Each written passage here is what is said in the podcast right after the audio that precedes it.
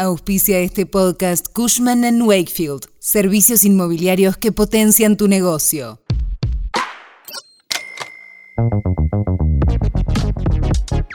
Costará reconocerlo públicamente, pero el proceso de dolarización de la economía entró en modo pausa es que la virtual designación de Luis Caputo en Economía y de Demian Reidel en el Banco Central implica el archivo de esa alternativa. Ambos economistas se mostraron contrarios al plan de dolarización de Ocampo y se manifestaban en contra de su designación en el Banco Central. Hoy repasaremos cuál sería la hoja de ruta del futuro equipo económico del libertario. Cuando arranca el día en el tren volviendo a casa o mientras salís a caminar, nosotros te contamos qué pasa y te hacemos la economía más fácil. Soy Melina Greco y esto es Economía al Día, el podcast de El Cronista. Seguinos en nuestro canal de Spotify y escuchanos todas las mañanas.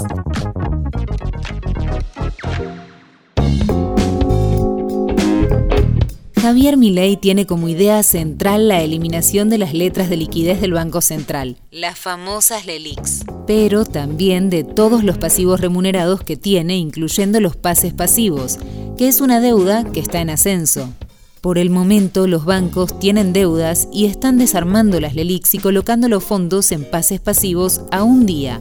Por eso dicen que la bomba de las LELIX se transforma en la bola de pases pasivos pero en realidad todo eso está dentro de un programa más amplio de corto plazo que se anunciaría en los primeros días de inicio del gobierno. La base del programa es un fuerte ajuste del gasto público, con eje en subsidios en tarifas y empresas estatales. La credibilidad será esencial en el éxito del plan oficial.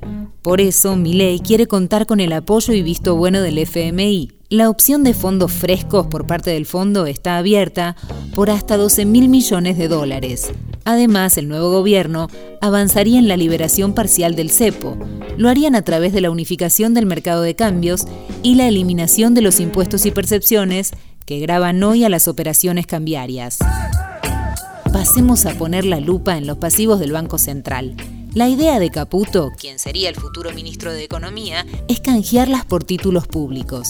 Recordemos que Caputo fue titular del Banco Central en la gestión Macri, pero viene dialogando hace casi un año con Javier Milei, pero también asesoraba al equipo económico de la Reta. Hace poco aseguró que podría haber financiamiento adicional por hasta 15 mil millones de dólares en los mercados a través de algún crédito de corto plazo de bancos norteamericanos. La Argentina tiene vencimientos con el FMI por 900 millones de dólares en diciembre y con bonistas por 1.500 millones en la primera quincena de enero. Veremos qué termina sucediendo, porque si bien la inclinación por Caputo iría contra la idea de la dolarización y cierre del Banco Central que propone Ocampo, la oficina del presidente electo a través de un comunicado dijo que el cierre del Banco Central no es un asunto negociable. Esto fue Economía al Día, el podcast de El Cronista. Seguinos en nuestro canal de Spotify y escuchanos todas las mañanas. Y si te gustó el podcast, puedes recomendarlo. Coordinación Periodística Candelaria Domínguez. Producción SBP Consultora. Hasta la próxima.